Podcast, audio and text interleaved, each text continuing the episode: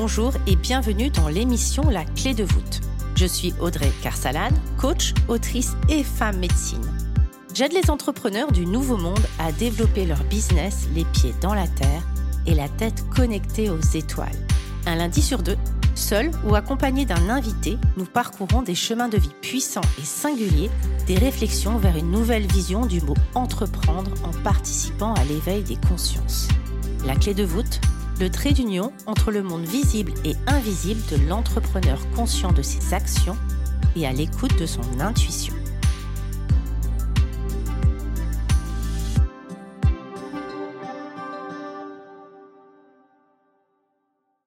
Bonjour et bienvenue. Je suis ravie de recevoir aujourd'hui Melika Badreddine. Melika débute une carrière dans le monde juridique et de la Cour d'appel de Paris qui se solde par un burn-out. Elle se réinvente tout d'abord en tant que formatrice dans l'apprentissage, puis se forme et devient coach et thérapeute spécialisée dans les rituels et le mindset. Vous pouvez d'ailleurs la retrouver dans un podcast Habit and Mindset Hunter, traduisé par des habitudes, un esprit de killer. Désormais, son travail thérapeutique s'accompagne d'une approche chamanique et son coaching d'une approche générative. Ainsi, elle accompagne des équipes en individuel et de façon organique dans des stages et des retraites.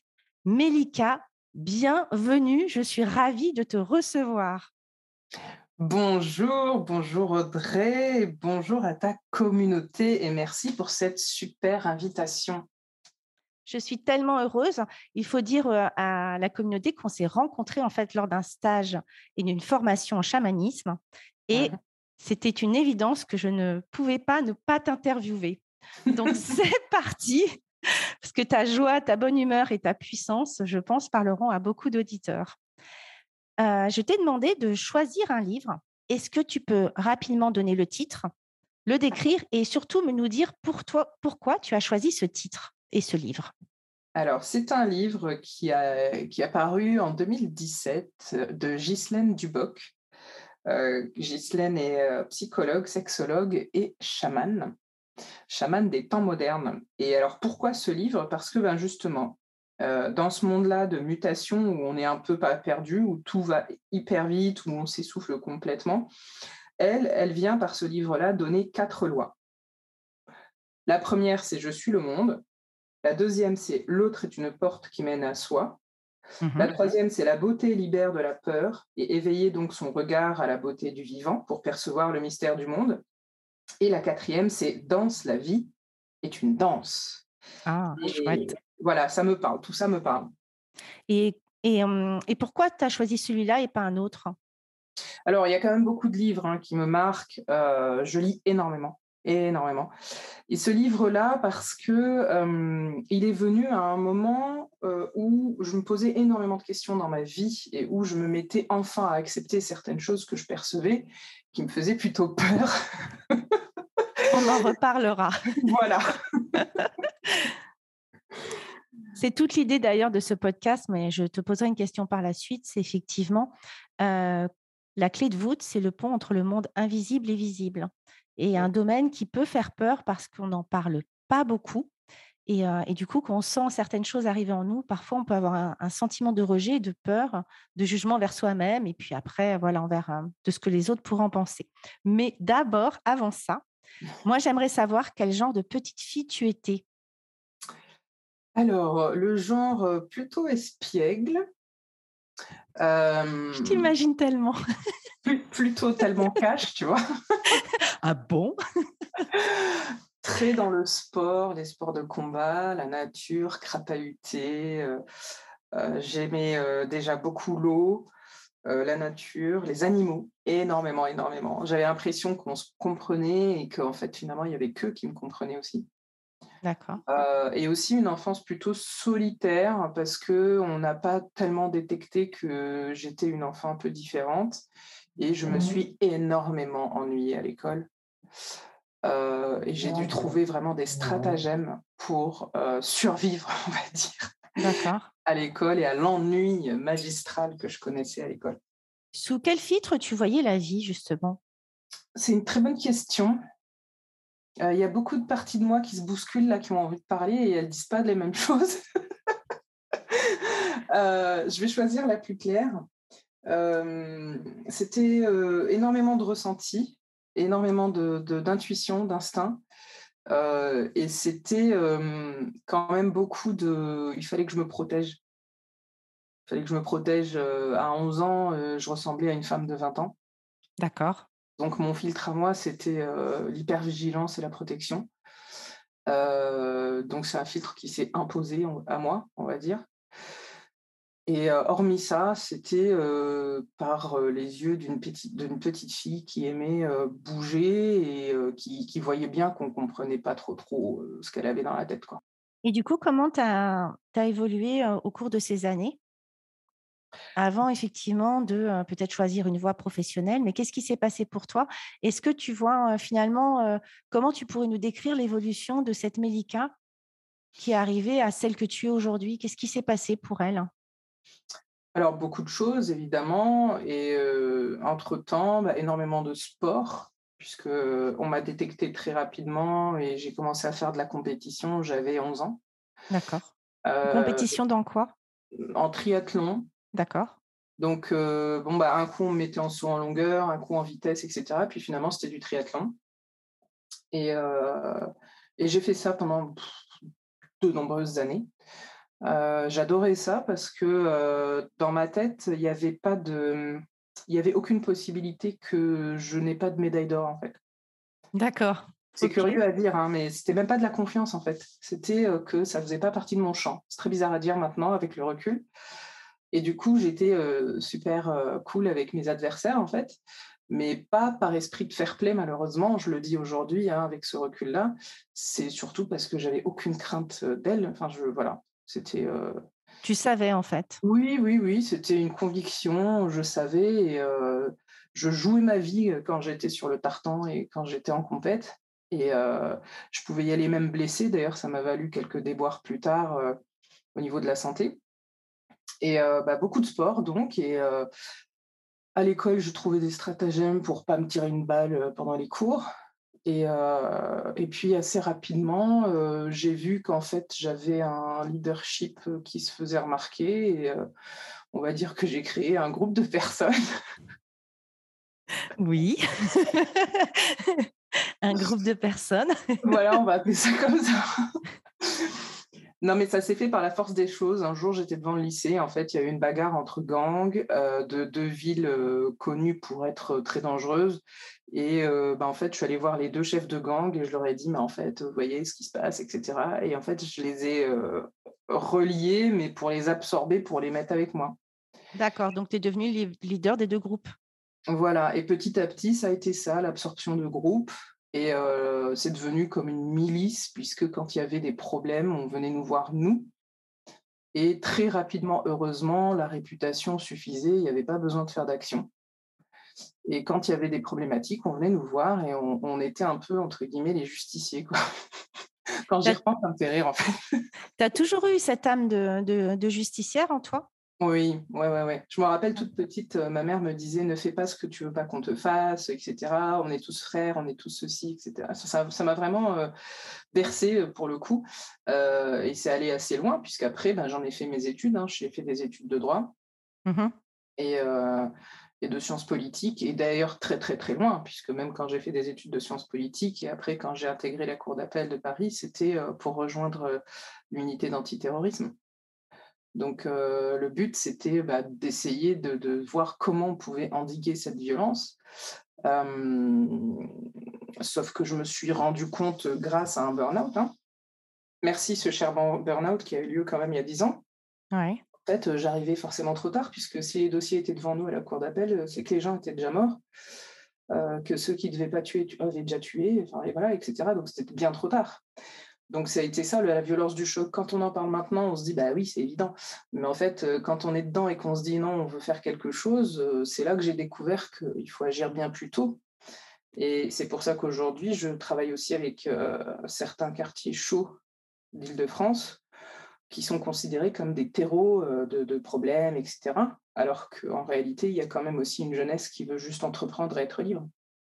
Donc, si je suis un peu le fil conducteur depuis, on va dire, ta jeunesse jusqu'à effectivement bah, aujourd'hui encore, il y a ce fond de, mmh, de justice et de, de, calmer la violence, parfois par la violence, mmh. qui, qui est vraiment présent, c'est ça? Ah oui, tout à fait. Tout à fait. Après, euh, heureusement, je me soigne. Hein. L'idée, c'est de comprendre en fait comment effectivement, euh, euh, bah, effectivement, devient tout d'un coup chef de gang, qu'est-ce qui se passe en soi et comment ça nous amène aujourd'hui. Et c'est ça le, formidable retournement, c'est à justement tellement comprendre ce qui se passe dans la tête d'une personne qu'on peut, qu'on veut essayer justement de l'accompagner à faire autrement. Ou en bah, d'autres termes, comment effectivement, en étant baigné là-dedans, bah, tu savais ce qui s'y passait plus ou moins, même si chaque, chaque vie est unique. Mmh. Bah, écoute, moi, c'est pas compliqué. Hein. c'est très simple. Tu imagines une petite blonde au milieu de beaucoup de bruns, à 11 ans, qui en a l'air d'avoir 20, qui comprend pas tellement pourquoi elle se fait emmerder dans la rue tout le temps, qui se fait plus ou moins agresser à tout bout de champ, qui finit par être aussi harcelée à l'école parce que, étant métissée, ben, en fait, certaines personnes, ben, ça passe pas avec elle. Et en fait, à un moment donné, ben, à force de rentrer chez toi en pleurant, tu te poses la question de savoir ce que tu veux faire le lendemain, tu pètes un câble, tu deviens ce que tu deviens, c'est-à-dire que bon, bah voilà, maintenant on va inverser la vapeur. Et puis, et puis ça se fait, ça se fait comme ça, ça se fait ce truc-là d'avoir soi-même vécu le harcèlement à l'école et ailleurs, d'ailleurs dans la rue. Hein avoir soi-même des expériences plutôt traumatisantes, sans relever, et puis souhaiter aussi que ben, c'est pas parce qu'on l'a vécu soi que d'autres sont obligés de le vivre aussi. Essayer de faire quelque chose, mettre vraiment sa, pierre à l'édifice et vraiment faire partie de cet ensemble qui est tellement beaucoup plus grand que nous. Tout à fait, c'est exactement ça. Toi, tu vivais d'ailleurs, tu, tu, vivais, tu m'as dit, c'était au Maroc, c'est ça? En Tunisie. En Tunisie, c'est ça. D'accord. Du coup, pour reprendre le fil, donc tu as, entamé ta carrière du coup hein, dans le monde du juridique. Elle s'est soldée par un burn-out. Mmh et derrière, tu es passée en tant que formatrice et aujourd'hui tu es coach et thérapeute. Comment ce métier, finalement, cette reconversion est venue à toi? Alors, si tu veux, toujours dans, cette optique de, vraiment comprendre et endiguer cette violence à la racine, j'ai compris aussi que beaucoup de personnes étaient quand même très mal orientées, très mal formées, que beaucoup de choses et beaucoup de sources de violence venaient aussi d'une forme de frustration et de rejet que certaines personnes avaient vécues. Et bah, il se trouve que dans certains profils, par exemple, de, voilà, de, choses un peu sensibles qui ont pu se passer, c'est de notoriété publique que souvent les personnes, avant de, faire, de commettre des drames, etc., sont rejetées sont rejetées, sont mal orientées. Et en fait, je me dis, ben, on va essayer peut-être de prendre ça à la source et de les aider au maximum déjà à se réaliser. Parce que quand tu es hyper heureux et épanoui, tu as peut-être un petit, un petit peu moins tendance à aller tuer des gens. Quoi. Enfin, je sais pas, mais je me dis ça. Euh, c'est une réflexion assez, assez logique. c'est possible, je me dis en ça. En tout cas, c'est possible. Mais en fait, ce qui s'est passé, c'est que pendant que je faisais ce burn-out-là, j'étais euh, aussi en train de me séparer suite à un très mauvais mariage, hein, très très mauvais. Euh, et donc divorce, et donc au même moment, tout quasi la même semaine, l'annonce d'un diagnostic super mauvais avec opération et multi-opération, etc., et avec des doses de morphine juste pas possible, un, truc, un gros délire en fait. Et là, ben, en fait, ce qui s'est passé, c'est que quand même, j'ai passé à peu près un an et demi à regarder mon plafond. Donc un an et demi à regarder ton plafond, à avoir mal, enfin voilà. Pour quelqu'un d'ultra actif qui faisait des triathlons. Voilà, voilà. Ça a dû être sympa. Bah, c'était, j'avoue, ça c'est une cure que je souhaite à tellement tout le monde. Non, tellement pas, parce que vraiment j'étais roulée en boule, euh, voilà, euh, j'étais en boule et en PLS quoi dans mon lit tellement j'avais mal, tellement les traitements servaient à rien, euh, tellement ma vie partait en, en cacahuète, enfin c'était n'importe quoi. Je voulais plus voir personne, enfin c'était vraiment. et c'est mon chien, ma mère m'a pris un chien, c'est mon chien qui m'a sauvée en fait. Euh, je l'ai vu euh, être content de manger et de boire. Je dis mais qu'est-ce qu'il a? Pourquoi il est content de manger et de boire? Et je l'ai vu content de, sortir. Et en fait, ça m'a rééduqué à la vie. En fait, je dis ça. Quand je dis ça, les gens me, me croient pas trop, mais c'est vrai, ça m'a rééduqué à la vie. Et finalement, ce métier de coach et de thérapeute, bah, c'était plus ou moins déjà une démarche que j'avais entreprise. Mais ça s'est imposé à moi déjà parce que je me suis aussi fait coacher et j'ai suivi des thérapies aussi, forcément. Mmh et, j'ai vu l'effet que ça avait aussi sur la vie des gens, j'ai pu expérimenter tout ça. Et c'est vrai que dans cette période-là, j'ai tellement essayé tout ce qui se finit par rapi, hein, j'ai voilà, rapi, aromathérapie, chromothérapie, luminothérapie, j'ai tout fait en fait. à un moment donné, je me suis formée aussi, et puis ça s'est ouais, imposé à moi, mais de manière extrêmement douce, extrêmement naturelle, évidente finalement. Euh, et, pendant tout ce temps-là, ben, j'étais déjà confrontée à certaines choses euh, dont j'étais apparemment capable, mais que je comprenais absolument pas et qui me terrifiaient, bien entendu. Voilà. Est-ce qu'on peut, est-ce que tu peux nous en dire un petit peu plus hein? Ouh, suspense. Des choses qui me terrifiaient. C'est-à-dire, Mélika euh, Ouais, je, me demandais pourquoi euh, il y a certaines choses que je savais sans savoir. Euh, les gens me demandaient comment je savais. Bien entendu, j'étais incapable de, de leur dire comment je savais. Euh, des choses que j'étais capable de dire, mais je savais absolument pas d'où ça sortait, des choses que je ressentais. Que, voilà, c'était vraiment des choses un peu inexplicables. J'arrivais à avoir de, l'effet sur la vie des gens ou sur leur santé, mais je comprenais pas trop d'où ça sortait. Enfin, ça me faisait énormément peur. Je le refusais. Puis, à force que les gens me disent, même cet été, t'as bien vu, mais t'as vu ce que tu fais. Et puis, à, force d'entendre tout ça, de dire, mais prends conscience de ça, mais accepte-le. Et surtout, surtout, en fait, moi, ce qui m'a fait comprendre aussi tout ça, c'est que je croyais que on pouvait choisir ce chemin-là de, de, guérisseur, de, on appelle ça après comme on veut, hein, mais en fait, c'est pas du tout un choix. On est appelé et on est, entre guillemets, désigné ou choisi, et dans mon cas, c'est aussi un héritage. Euh, c'est pour ça que ça s'impose à ce point-là. Mais en aucun cas, on est en train de se dire bon alors euh, je regarde un classeur de CIO alors euh, le métier de guérisseur. Alors euh, voyons voir. Chapitre 20 chapitre 20 donc et quand j'ai compris que c'était pas un débat et c'était pas un choix et que c'est quelque chose qu'on embrasse parce qu'il est déjà en nous bah en fait il y a une énorme paix qui s'installe et, un énorme j'aime pas dire pouvoir mais peut-être des capacités qui font que finalement on aide la reconnaissance de ses pouvoirs. Tu sais, je pense que moi, j'ai vraiment lancé ce podcast et je pense que du coup, ça parlera beaucoup à nos auditeurs pour justement la clé de voûte, c'est le lien entre le monde visible et invisible, ou la tête, enfin, tu vois, les pieds dans la terre et, la tête dans les étoiles. Aujourd'hui, il y a plein de gens qui ressentent des choses. Moi, j'en ai eu aussi à travers mes coachings. Et en fait, c'est tellement, on est tellement dans un monde cartésien qui veut tout rationaliser, tout expliquer, que quand il n'y a pas d'explication, du coup, c'est compliqué pour les gens parce qu'on leur on les, on les a pas éduqués à un monde comme quoi l'énergétique, c'est à différents niveaux, mais l'énergétique, ça existait, que euh, je parle même pas forcément du chamanisme, mais ils ont aucune, il n'y a aucune notion, ne serait-ce que tu vois, de nettoyer son espace à la sauge. Il y a déjà des personnes qui ont du mal à le dire parce qu'ils ont peur de passer pour des fêlés ou des perchés. Hein.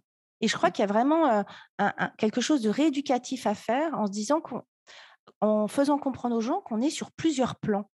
Et moi, c'est aussi tout le propos de, ce podcast, c'est un petit peu démocratiser, dire, bah, regardez, il y a plein de gens en fait qui vivent ça à différents niveaux.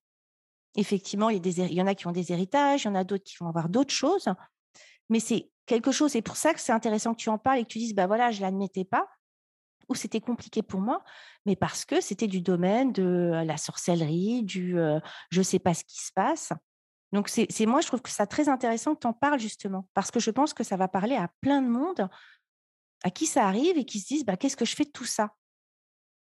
Bah en fait, c'est ça. Et puis quand tu sais qu'on est quand même, qu'on a tous en réalité hein, des capacités, on est plus ou moins à l'écoute de ça, on les développe plus ou moins, on se forme plus ou moins et on pousse plus ou moins pour développer. Mais en réalité, tout le monde a, certaines capacités, enfin dans une certaine mesure sur certains points.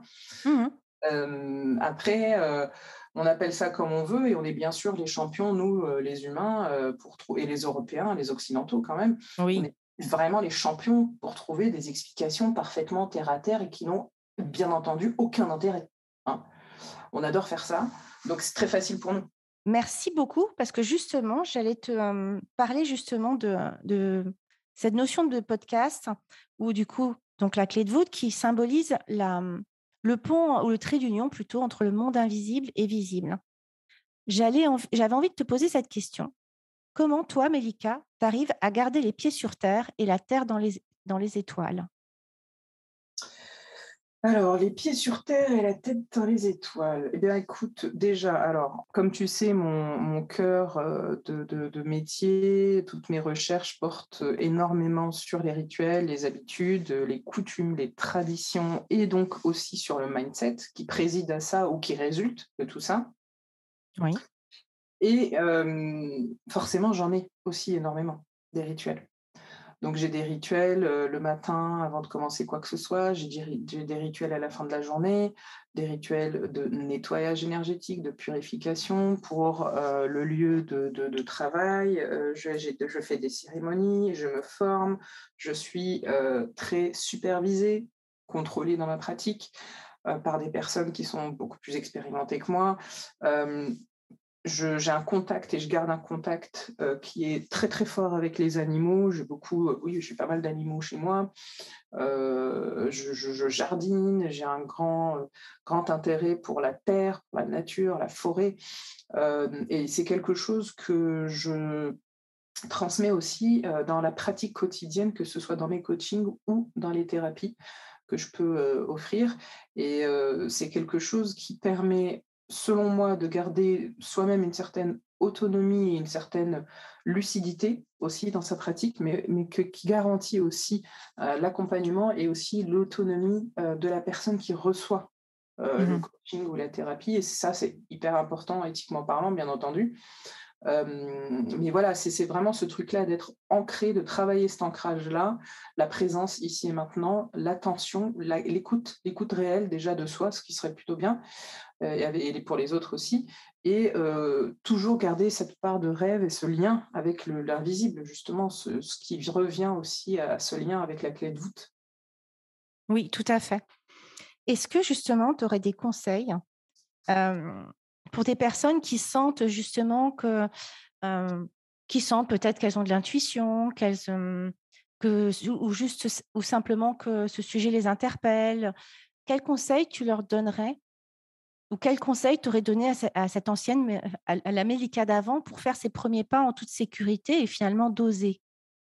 Alors déjà faire taire le mental, parce que alors là, moi j'ai un mental à la base, euh, oh my god, hein. euh, voilà, cerveau gauche euh, de fou, qui me sert, hein, c'est utile. Hein. je ne dis pas que c'est pas utile. Si je dis ça, je vais me faire taper sur les doigts. Mais d'abord faire taire le mental, faire confiance, se faire confiance, et puis ne pas tout le temps mettre la barre beaucoup trop haut parce que j'avais j'avais tendance vraiment à la mettre très très très très très très très très haute. Euh, et ça ça n'aide pas énormément.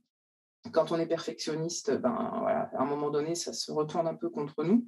Euh, et je, recommanderais des lectures je recommanderais de faire des retraites je recommanderais de faire des, des séjours vraiment de reconnexion à soi. Et puis de se faire confiance, peut-être de, voyager là où elle a hésité, par exemple, pour à voyager, j'ai quand même pas mal voyagé, mais peut-être là où j'ai hésité, bah, je, je lui aurais dit, bah non, n'hésite pas, vas-y quand même. D'accord. Merci beaucoup, Mélika. Penses-tu que la reconnexion à un plus grand que soi soit un atout dans ta vie professionnelle? Ou est-ce que finalement, le fait d'avoir un, un, univers invisible euh, présent, touffu. est-ce que ça te permet effectivement, est-ce que tu sens qu'effectivement ça, ajoute finalement des, paillettes ou peu importe dans ta vie professionnelle? Bah, Complètement, complètement, parce que d'un déjà, sinon ce serait d'une tristesse quand même, il n'y a qu'à voir hein, le contexte dans lequel on vit. En France ou ailleurs, c'est pas forcément ultra gai tout le temps, hein, faut dire les choses. et donc ça rajoute de la dimension là où il peut y avoir de la platitude. voilà, j'ai pas d'autre mot que ça. Et mmh. puis, bien sûr, c'est une richesse énorme et, surtout, ça permet de rester toujours humble. Parce que ce qu'il faut savoir, c'est que, bien entendu, quand tu commences à constater l'effet de ce que tu peux faire à un moment donné, très rapidement, tu crois que c'est toi. Grossière erreur, puisque c'est pas toi. Parce que c'est plus grand que toi et que dans le meilleur des cas, tu es un canal. Ce que nous, on appelle entre nous l'os creux. Euh, donc, quand les gens te disent Ah, merci, ah, tu m'as sauvé de ceci, ah, tu as fait ça, si tu n'as pas ce truc de reliance à plus grand que toi, tu peux te dire waouh, je fais des trucs de fou. Euh, non, en vrai, euh, tu sais quoi, tu calmes-toi, respire deux secondes parce que c'est pas toi. Donc cette reliance permet de garder aussi bah, justement les pieds sur terre, garder ce, côté vraiment très humble. de plus je sais, moins je sais. et moi, ça me va très très bien. Ça me convient très bien. C'est vrai que c'est un, tu, soulèves un, un, sujet intéressant qui peut être, qui peut être effectivement le danger en fait de finalement se sentir super puissant parce que je canalise, parce que j'ai des super pouvoirs et qu'il y a des personnes qui n'ont pas encore reconnu les leurs ou qui voilà qui sont sur le chemin et du coup qui sont un petit peu attirés, tu sais, comme les, papillons autour de la lumière. Mmh et c'est vrai qu'il y, a un côté hyper important, c'est de se reconnecter pour justement rester humble. Mmh et la pratique et les rituels, je trouve qu'effectivement, c'est exceptionnel parce que chaque soir, tu peux laisser partir ça. Est-ce que tu aurais d'ailleurs, qu'est-ce qui t'a emmené vers les rituels? Pourquoi tu en as d'ailleurs fait carrément un podcast? Mmh Et est-ce que tu aurais des conseils pour aller créer son propre rituel?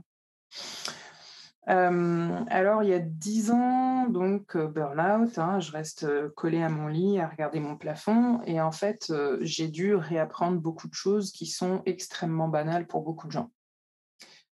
Et dans les actions qu'on fait au quotidien, quasiment tout ce qu'on fait est répété, déjà d'un jour sur l'autre, et la majorité des pensées qu'on a sont déjà en majorité négatives et en plus les mêmes que la veille. Donc, on fait le calcul, hein, voilà. Et donc, moi, partant de ça, euh, il a fallu que je réapprenne des choses. Donc, il a fallu que je re-répète des gestes qui étaient euh, normalement acquis pour beaucoup de gens, surtout à mon âge, à, 30 ans, 28 euh, ans. a priori, c'est acquis. Hein. Bah, pour moi, non. Et en fait, ça se mesurait sur des choses du quotidien, comme par exemple manger, manger à heure fixe, manger de manière équilibrée, refaire du sport, marcher, faire ça quotidiennement, tout était devenu, tout était devenu compliqué et pas du tout, euh, pas du tout évident en fait. Donc il a fallu que je me refasse quand même des rituels pour me remettre dans la vie parce que pour moi j'en étais sortie. Le corps était là, mais, mais en fait, euh, mais en fait j'étais plus là. Donc, si tu veux, euh, voilà. Après, bien entendu, j'ai documenté tout ça, j'ai écrit, j'ai écrit dessus, j'ai écrit des mémoires. Enfin voilà, j'ai écrit des articles là-dessus, forcément. Bon, je fais des conférences, etc. Mais euh, là, c'était le départ du vécu. Et à côté de ça, je m'intéresse énormément à la sociologie et l'anthropologie. D'accord. Et aussi à tout ce qui peut être ritualisé dans euh, la pratique d'un coach ou dans l'accompagnement du coach, mais aussi dans la pratique du thérapeute, quel qu'il soit, hein, thérapeute holistique, énergétique, tout à fait classique, MDR, EFT, enfin voilà, on en connaît. Hein. Ou aussi dans la pratique qui est la mienne aujourd'hui, qui est plutôt celle d'un coaching qui est génératif, c'est-à-dire qu'on part du principe qu'on ne sait pas. On, y, met du rituel pour sécuriser et aussi pour libérer de la bande passante, pour libérer le cerveau de tout ce qui n'est pas important, pour se concentrer justement sur ce qui est important. Et on part sur une approche thérapeutique qui est plutôt de l'ordre de l'approche thérapeutique spirituelle ou chamanique, on appelle ça voilà comme on veut, euh, après, il y a des gros mots hein, qu'il faut surtout pas prononcer, euh, chamanique, oh là là, mon Dieu. Voilà. Euh, Ce sera l'objet de ma question suivante. Mais si tu veux, c'est comme ça que moi je, vois les choses, c'est-à-dire que quand je donne du conseil dans tout ce qui est purement business et dans le cadre de l'incubateur que j'ai mis en place, bien entendu qu'on peut mêler tout ça.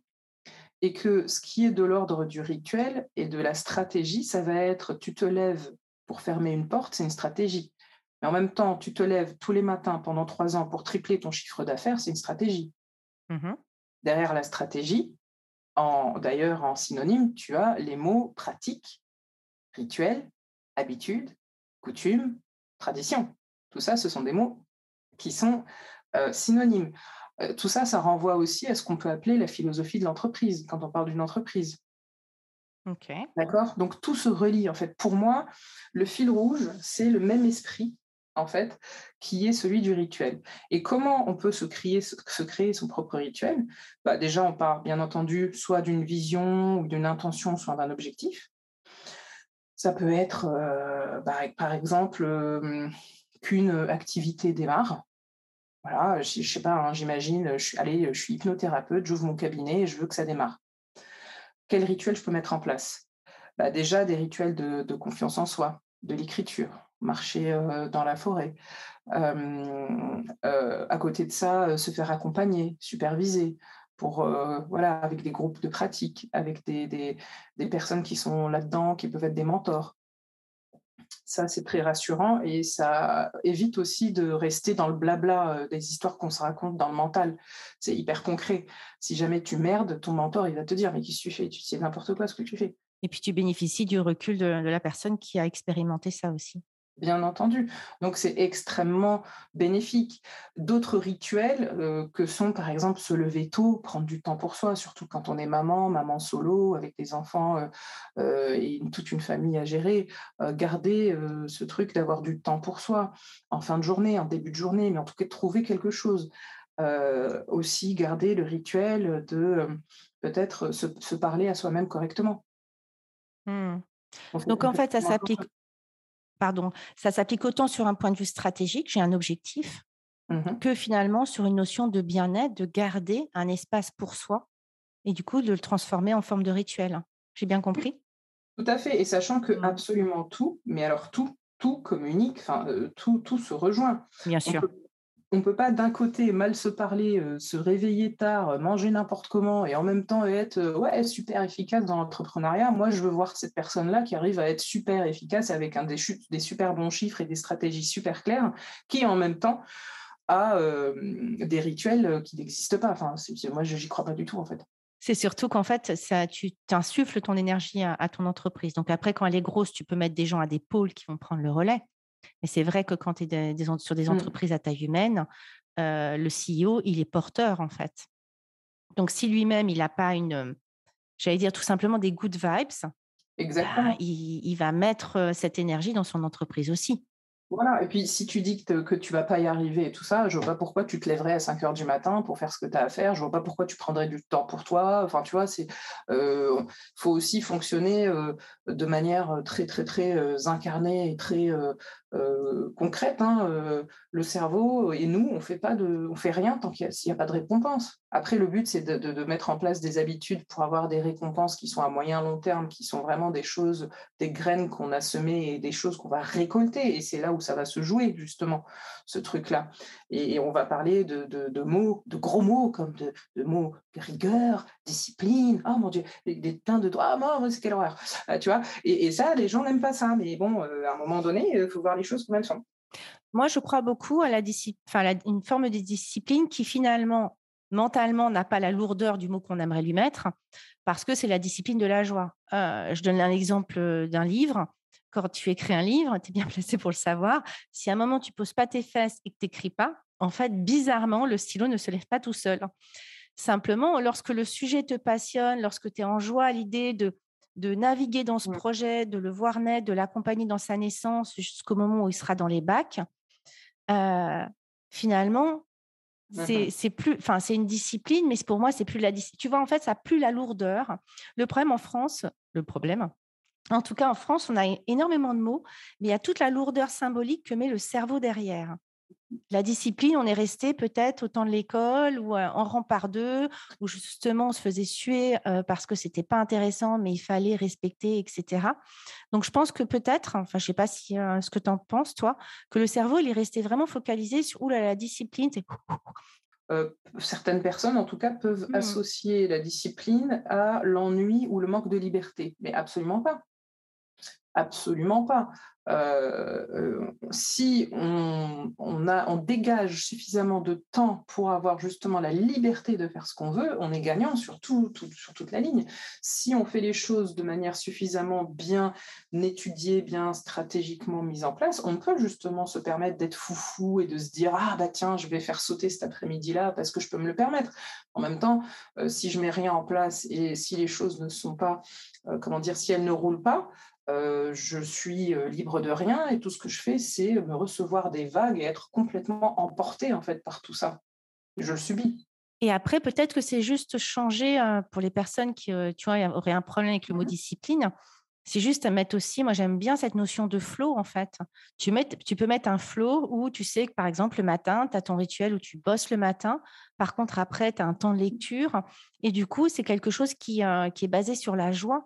Mais effectivement, bien sûr que si à un moment, tu veux arriver à un objectif, il va falloir que tu y ailles. Donc, il va falloir avoir un minimum d'organisation ou en tout cas un minimum de temps dédié à cet objectif les personnes que je connais qui ont plus de 30 ou 40 ans plus que moi, qui euh, baroudent depuis un moment, qui ont fait toutes les erreurs possibles et qui en même temps ont à peu près tout inventé, je veux dire, ces personnes-là, tu les verras jamais dire fais n'importe quoi, ça va le faire. J'ai, non, j'ai jamais entendu ça en fait. Donc, moi, je veux bien. D'ailleurs, Melika, je voulais te poser une question. Qu'est-ce que tu répondrais aux personnes qui, qui te diraient bah, tu es un peu perché en fait. Ah, mais je dirais, mais alors, merci de l'avoir marqué. Et oui, tout à fait. D'accord. alors, pourquoi je dis ça avec beaucoup d'humour aujourd'hui? Parce que on me l'a énormément mmh. reproché dans le business, dans le droit, euh, dans des. J'étais dans des cercles d'affaires, j'étais dans des clubs d'affaires, notamment un club d'affaires où très très vite on m'a propulsé vice-présidente, présidente. Euh, voilà, un club d'affaires américain plutôt puissant, etc et où mes escarpins rouges agressés, mes tailleurs à décolleté agressés, mes cheveux agressés, enfin, le fait qu'ils soient bouclés, je me suis dit, mais qu'est-ce qui, qui leur arrive en fait? Et voilà, je leur dirais, voilà, j'ai entendu ça, América est perché. Et c'est vrai qu'il y a longtemps, ça me faisait mal. Je me disais, mais non, je suis tout à fait normale. Pendant Elle est perchée sur des talons rouges. Et oui. Bah, voilà, c'est ce que j'allais dire. c'est ce que j'allais dire. Mais tu vois, avant, vraiment, ça, ça pouvait me vexer. Je me disais, mais non, je vais être normale. Tu sais, pendant toute cette phase où je voulais pas mmh. voir qui j'étais vraiment, où je voulais vraiment euh, passer un peu inaperçu. Euh, si je pouvais me peindre, euh, voilà. Après, quand tu me vois en vrai, tu te dis c'est pas possible, c'est pas vrai, mais pourtant si. Et, oui, oui, je suis, si on me dit tu es perché, bah oui, complètement. D'ailleurs, on m'a déjà dit que j'étais peut-être une connasse et j'ai dit c'est Madame connasse, en fait. Voilà. S'il vous plaît. S'il vous plaît, hein merci. Et, perché, oui, complètement. Et si les gens le voient, je les, je les félicite et je leur dis, mais euh, si tu le vois, euh, c'est que toi, tu l'es aussi. C'est bien. C'est ça. ou, alors que, ça te fait peur et interroge-toi de euh, pourquoi ça te fait peur. Oui, bon, après, ça m'amuse. Hein. Je leur demande, mmh. mais c'est perché, ça veut dire quoi? Enfin, bon, Après, je, je, pars dans un délire où eux ne s'amusent pas, mais où moi, je m'amuse beaucoup. Oui, parce que toi, tu connais toute la rhétorique, ça fait dix ans que tu l'étudies. Et... c'est ça. Je trouve ça marrant. Mélika, on arrive sur la fin. J'aimerais savoir qu'est-ce qui fait de toi un être à part? Mmh. Je ne sais pas si je suis à part, en fait, parce que je, je fais vraiment partie de ce grand ensemble qui, qui, qui nous compose et j'en fais vraiment partie. Euh, à part, mmh, je dirais que je suis plutôt résignante, on va plutôt dire ça. Et à part aussi parce que j'ai ce truc-là, effectivement, de la lionne qui peut être autant protectrice, douce avec ses petits et avec ses proches, et où, effectivement, en un clin d'œil, eh, je peux devenir un petit peu moins gentille. Ok. je pense que les auditeurs s'en souviendront. je suis quelqu'un de gentil globalement. Hein. je confirme, je confirme. Et de, avec un cœur énorme. Donc, et avec cette, effectivement cette notion euh, protectrice qui, est, qui, est, présente et qu'on a aussi senti, euh, je pense, tous euh, dans le groupe. Mélika, mmh un mot de la fin. Écoute, le mot de la fin pour moi, ce serait que je suis ravie euh, de faire partie de cette aventure avec toi et avec le podcast euh, que tu mets en place, tout ce que tu veux offrir. Et le mot de la fin pour moi, c'est vraiment ta générosité. Euh, tout ce que tu veux donner, mettre en place, cette conscience aussi que tu veux amener, euh, cette ouverture et ce lien, parce que je, pour moi en tout cas, c'est vraiment ça ton podcast, c'est vraiment le lien que tu veux mettre en place, que tu veux montrer, parce que finalement il existe et toi tu le sais qu'il existe, mais beaucoup ne le savent pas. Merci beaucoup Mélika, je suis très touchée. J'espère que cet épisode vous aura plu. N'hésitez pas à le partager à des personnes qui veulent elles aussi créer les pieds dans la terre et la tête connectée aux étoiles. Retrouvez l'ensemble des informations et des liens dans le descriptif de l'épisode ainsi que sur mon site audreycarsalade.com. N'hésitez pas non plus à laisser un commentaire si vous avez des suggestions, des idées ou tout simplement si vous avez aimé cet épisode. Pour cela, rien de plus simple, filez sur Apple Podcast et n'oubliez pas les petites étoiles. Retrouvez-moi aussi sur les réseaux sociaux sous le nom de Audrey Carsalade et à l'adresse contact at audreycarsalade.com. N'oubliez pas non plus de vous abonner à la clé de voûte sur votre plateforme d'écoute podcast préférée pour être informé de la sortie du prochain épisode. Bonne semaine à tous et merci de votre écoute.